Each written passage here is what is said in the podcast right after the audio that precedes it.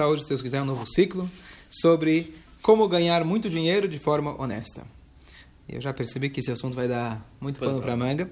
E a primeira coisa, talvez que a gente deve pensar é a seguinte: antes da gente ver formas práticas, claro, quando a gente fala de forma honesta, a gente vai discutir alguns assuntos, pelo menos por cima, sobre leis de negócios, leis de, de propaganda, propaganda enganosa. E a ideia aqui é a gente mostrar é, conforme a Torá, quais são, pelo menos algumas das regras, a gente tem a noção básica de como o Yodi deve se conduzir nos negócios. E claro, Yashem fala para a gente, acerta é ser, dê o dízimo para que você possa é, poder dar muito, muito mais vezes o dízimo e você enriquecer. Então, a primeira pergunta, a primeira pergunta é a seguinte, será que no judaísmo ser rico é algo louvável? Porque uma das grandes dificuldades para as pessoas, é, às vezes, ganharem mais dinheiro é a mentalidade. Muitas vezes o ser humano ele pensa não, dinheiro, como falam por aí, é do diabo, tá certo? Eu não mereço ser rico, ou eu não posso ser rico. O importante é o espiritual e assim por diante. Então, eu primeiro eu queria explicar qual que é a visão da Torá em relação a isso, deixar isso muito claro. É, está dizendo, você vai dizer, bom, eu estou aqui dando um show de como ficar rico, como ganhar muito dinheiro. E, bom, é muito fácil dar um curso para os outros, aí vão perguntar, e você, como tá? Tá certo? Mas eu vou comentar uma coisa interessante, que eu conheço um rabino que ele deu um shiur, ele fez uma, um ciclo desse, e de todas as pessoas que frequentaram uma pessoa, ele disse que daquele, daquele ciclo ele realmente se deu muito bem na vida. Por quê? Porque o que a gente está passando aqui são as informações da Torá, informações de Hashem. É, eu não me dedico a negócios, eu me dedico a isso. Então, é, que a Hashem possa abençoar todo mundo com muita parnassá. Mas a ideia aqui é compartilhar justamente as ideias da Torá e a gente vê como realmente, na prática, isso, é, isso ajuda. Só comentando uma outra pessoa, que uma vez ele, ele participou de uma única palestra de uma pessoa conhecida aqui na cidade, que ele é muito, muito... É, é, hoje em dia ele se expôs na mídia, vocês devem saber quem eu estou falando. E ele deu uma palestra contando a história dele muitos anos atrás. E essa pessoa que entrou na palestra, ele falou que isso mudou a vida dele. E hoje em dia, não só que ele dá os 10%, mas ele dá o topo, ele dá 20%. Ele apostou. Ele apostou inspirado naquela palestra daquele homem que dá cá e ele, Baruch Hashem, tem muitas... muitas é teto, né, 20, 20 é ou 25%. 20 uhum. ou 25%, uhum. que é um quinto, depende de como você calcula. Uhum. Mas... É, e ele então ele realmente se esforça para dar os 20% e hoje Baruch Hashem ele fala claramente que as coisas estão indo muito bem para ele. Então não é brincadeira. É claro que Hashem ainda dá o livre-arbítrio para a gente. Não é sempre que a gente percebe aquele na hora que você já fez no, me... no mesmo dia você já vai ter a resposta, apesar de destacar, sim, muitas vezes acontece, mas a ideia aqui é a gente compartilhar algumas ideias de como trabalhar de forma honesta, como enxergar o dinheiro e que, apesar da Hashem, a gente possa ganhar muito dinheiro. Então, qual que é a primeira, a primeira ideia? Tem duas, três Mishnayot no Pirkei Avot, na, no, no Ética dos Pais, que você gosta tanto, você chegou no dia certo. Uma fala, eu comentei nesse Shabbat, Pat bemelach tochal. Pão com sal você vai comer. O maim eh, bimsurat istei, etc. Você vai beber um pouquinho de água. Kachi darkash da Torá, esse é o caminho da Torá. O caminho da Torá, pão e água. O que, que você deduz daqui? Que um judeu não deve buscar riquezas. Você quer estudar a Torá? Você quer se dedicar? Então você precisa abrir mão de todos os prazeres e viver com as necessidades básicas. Aparentemente. Outra Mishnah que fala: quem é o rico? Aquele que está feliz com o que tem. Aparentemente, dando a ideia para a gente de que riqueza, a verdadeira riqueza, é aquele que está feliz com aquilo, que ele tem. Então, aquilo que aparentemente qualquer empresário está sempre pensando como eu posso aumentar os meus lucros, como eu posso abrir mais uma loja, como eu posso expandir os meus negócios, aparentemente a Mishnah está falando não. Você tem uma lojinha, está pagando suas contas, fica feliz com aquilo que você tem. Então essa é a ideia errada de interpretar. Da onde a gente vê isso? No próprio Pirkei Avot. No sexto capítulo, uma das últimas Mishnayot, a gente estudou essa semana, ele fala para gente de que a, a, a beleza, a força, a riqueza e etc., os filhos e etc., nae la tzadikim venae laolam. É bom, é agradável para os tzadikim terem a beleza, terem a riqueza, terem a força, o kavod, filhos, etc., sete coisas. Isso é agradável, é bom para os tzadikim, e não só que é bom para eles, é bom também o mundo usufruir as pessoas, a sociedade, usufrui do fato de que o tzadik ele tem essas vantagens. Então a pergunta é como que a gente concilia, concilia essas duas é. coisas. E ao mesmo tempo, historicamente, nós vemos que nosso povo, Baruch Hashem, com todas as opressões e as proibições que a gente tinha eventualmente de é, ingressar, de ter terras próprias durante determinadas épocas, então a gente foi para os negócios. Historicamente falando, muitas vezes durante a história, nós fomos prósperos nos negócios com Abraham de Hashem. Isso é, até hoje a gente sabe. Então, a pergunta é, a pergunta é, como que, qual que é a visão da Torá em relação ao dinheiro? A pessoa pode almejar ser rico? A pessoa que já é rica, ele pode almejar ser milionário, bilionário, etc. Ou que a pessoa tem que falar, olha, eu estou feliz com o que eu tenho, eu pago minhas contas, dou minha tzedakah e estou feliz. Então a resposta é, a resposta é, vamos, a resposta não é assim, uma única resposta preto no branco. Mas alguma, alguns pontos que a gente aprende da Torá. Vamos voltar aqui para essa Mishnah que fala para gente. A Mishnah fala para nós que a riqueza a beleza e a força, o kavod, é agradável para o tzadikim. Por quê? Então, na verdade, mamon, que é dinheiro, é as mesmas, o mesmo valor numérico que sulam. Sulam é uma escada. Para que serve a escada? Subir. Subir ou descer. Ou descer. Descer também. Ou descer. A beleza, vamos pegar essas três primeiras. A beleza, a força e a riqueza são coisas superficiais. São valores laicos.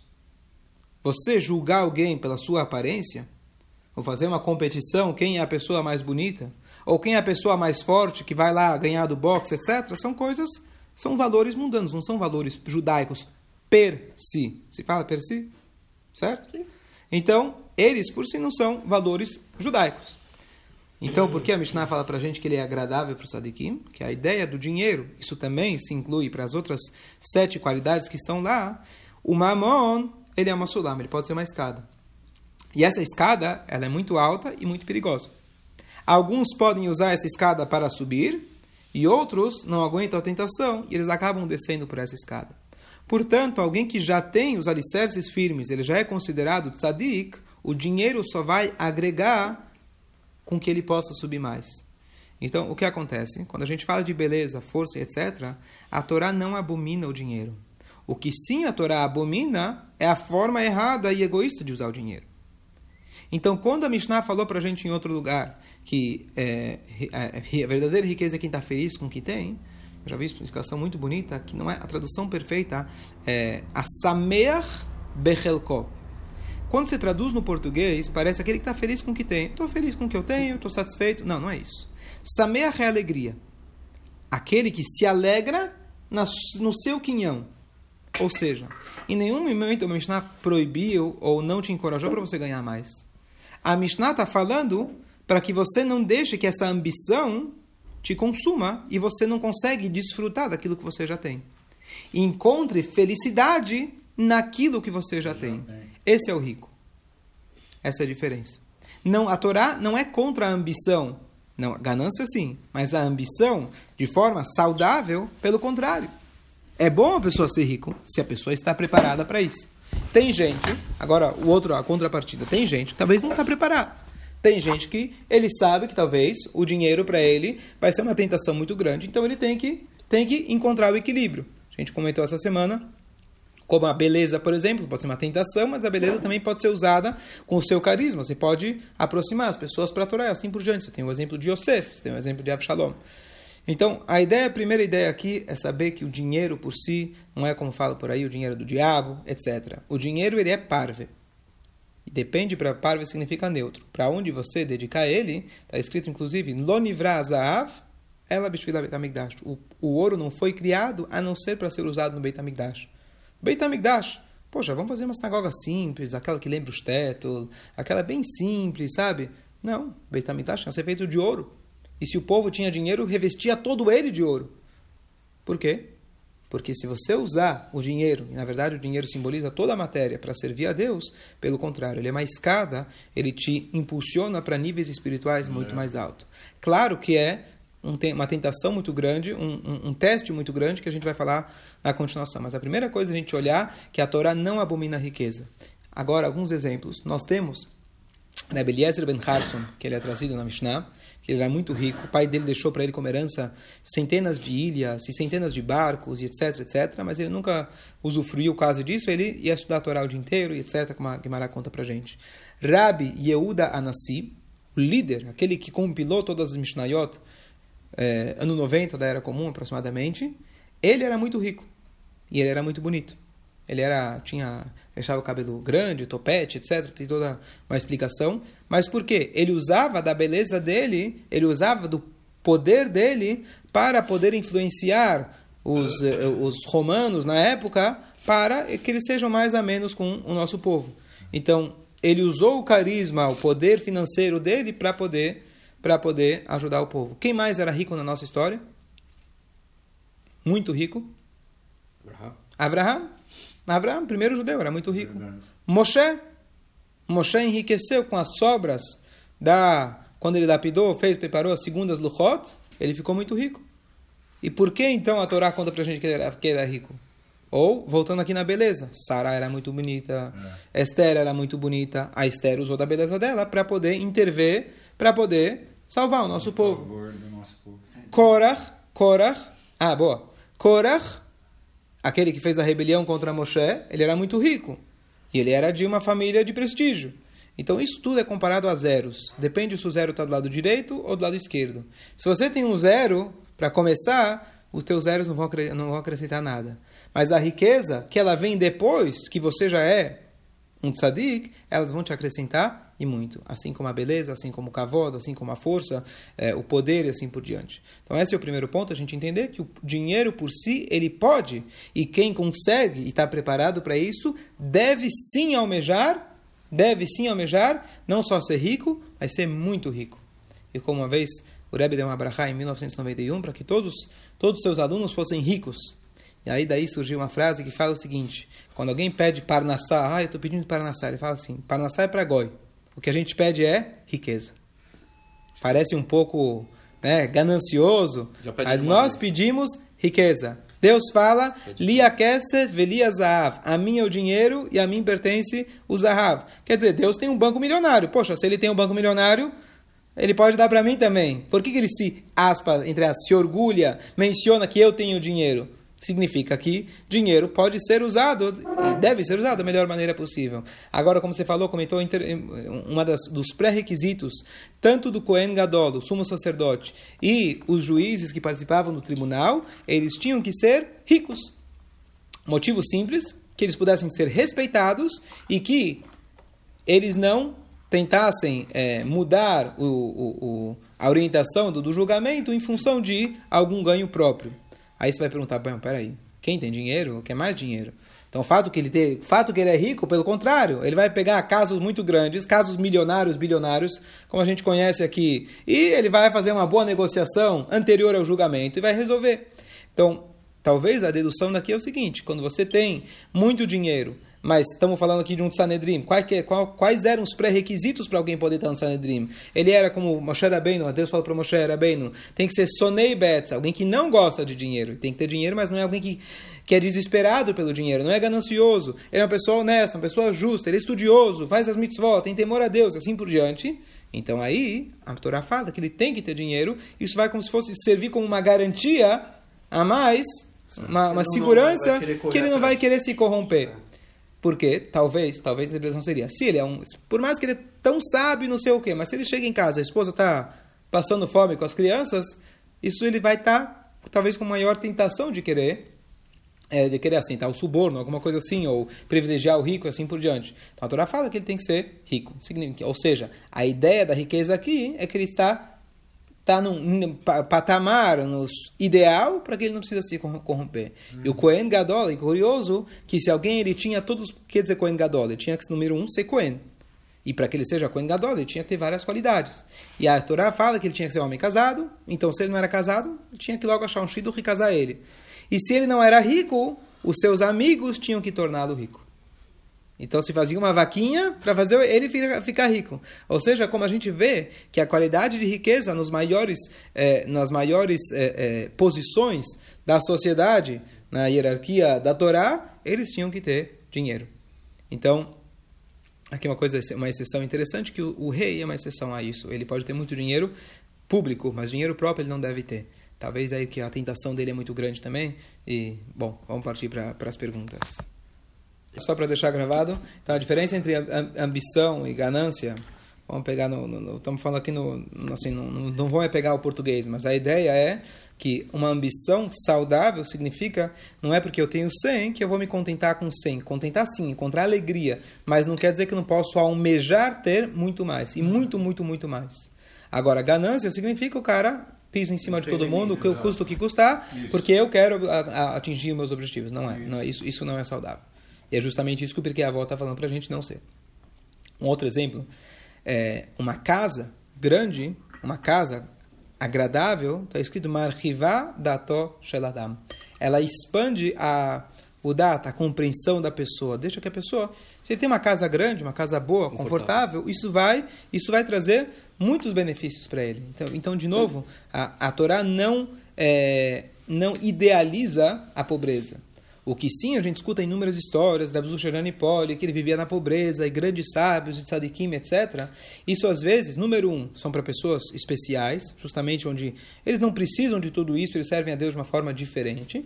E, além disso, serve para nós como exemplo, quando a coisa não está indo conforme a gente está como a gente gostaria e etc., a gente saber que a gente pode encontrar a felicidade mesmo nas piores das situações. Mas isso não contradiz o fato da gente sempre querer crescer. E pelo contrário, uma coisa curiosa que a gente sempre menciona, o Rebbe era absolutamente contra a ideia de pensia. Pensia significa aposentadoria. Não estou falando que você necessariamente vai parar de trabalhar e sentar e estudar a Torá. Não. A pessoa não só que não deve parar de produzir, mas se você tem um negócio, se você tem uma, um ofício, você deve continuar enquanto você tem forças. Eu vi uma história recentemente, pessoa de Israel, que ele deu aula por muitos anos, ele é professor, eu acho, e é uma coisa desgastante, né? E, e aí ele, um belo dia, conseguiu arrumar as coisas, já tinha os anos suficientes, já, agora ele fechou e ele se aposentou.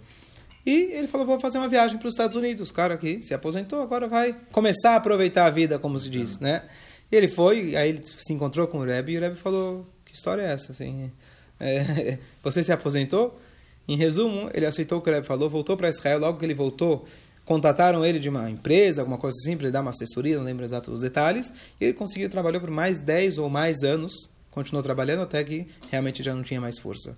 Um ser humano, se você tem um dom, que seja médico, advogado, o que for, você tem que aproveitar desse dom que a Hashem te deu. E você vai continuar produzindo, mas não preciso mais. Então aqui tem mais um ponto interessante, que eu também falei nesse Shabbat, muito, muito curioso. É, aqui a gente vai concluir. Sobre a passagem de, da cestinha de Moshe Rabbeinu. Todo mundo conhece que ele foi sim, colocado sim, na cestinha, sim. no cesto. A Torá descreve qual material que foi usado para fazer a cestinha. Miriam foi lá, fez a cestinha para ele, etc. O material usado é um material muito simples. O Talmud, em Sotá, pergunta por que foi usado esse material? Por que não foi colocado um revestimento um pouquinho melhor? Então aqui a Torá, a Gemara fala para gente, para dar para nós uma lição, Mikan, daqui a gente deduz, Shetzadikim, para os tzadikim, para os justos, Mamonam, o dinheiro deles, Chavivin alehen yoter migufam. É mais querido para eles do que o seu próprio corpo. Olha que frase estranha. Para os tzadikim, eles dão mais valor, aparentemente, para o seu dinheiro do que o seu próprio corpo.